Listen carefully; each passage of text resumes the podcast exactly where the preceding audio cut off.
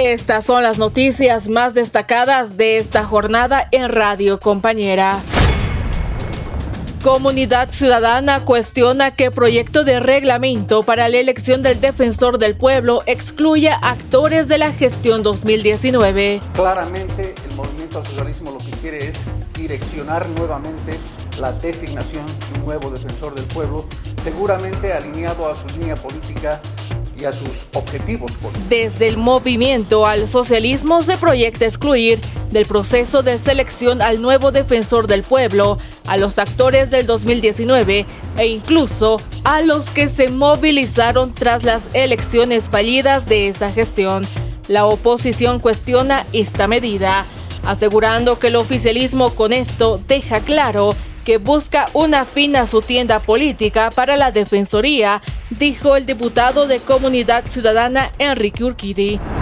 Emiten orden de aprehensión contra Jesús Vera por el caso de los buses Pumacatari en Villa Salomé. Eh, como es de conocimiento público, se han iniciado dos procesos por el tema de la quema de los Pumacataris.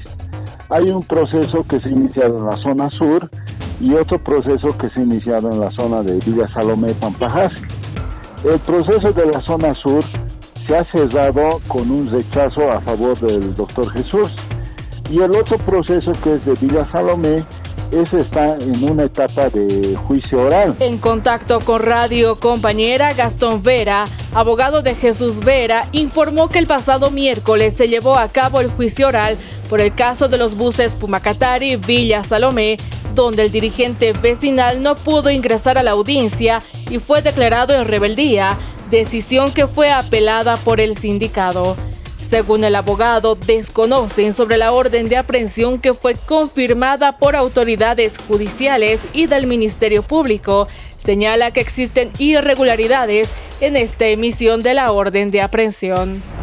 Ministerio de Justicia firma convenio interinstitucional para plataforma única digital para todas las materias judiciales. En este año ya los sistemas informáticos de toda la justicia boliviana tienen que estar conectados y tienen que estar accesibles a los ciudadanos. El gobierno y autoridades judiciales firmaron este viernes un convenio para desarrollar una plataforma única digital que gestiona las causas en todas las materias del órgano judicial y jurisdiccional constitucional.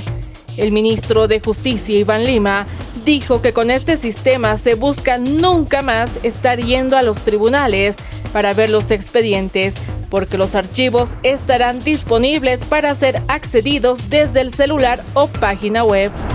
Suspenden licencia de conducir de manera definitiva al chofer que atropelló a varias personas en Independencia, Cochabamba. ya tiene el Ministerio Público conocimiento de, de, la aprehensión. Luego que la jornada pasada se procediera con la aprehensión del chofer que atropelló a más de 20 personas en la región de Independencia, Cochabamba, y causara la muerte de otras nueve, el director nacional de tránsito, coronel Sergio Bustillos, informó que se suspenderá de manera definitiva la licencia de conducir de esta persona.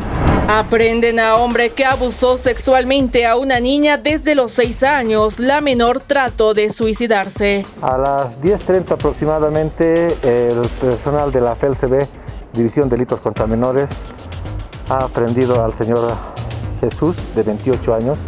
Este sujeto fue denunciado uh, por el padre de una menor de 11 años. La menor que ahora cuenta con 11 años fue abusada sexualmente desde sus 6 por su vecino de 28 años en dos ocasiones.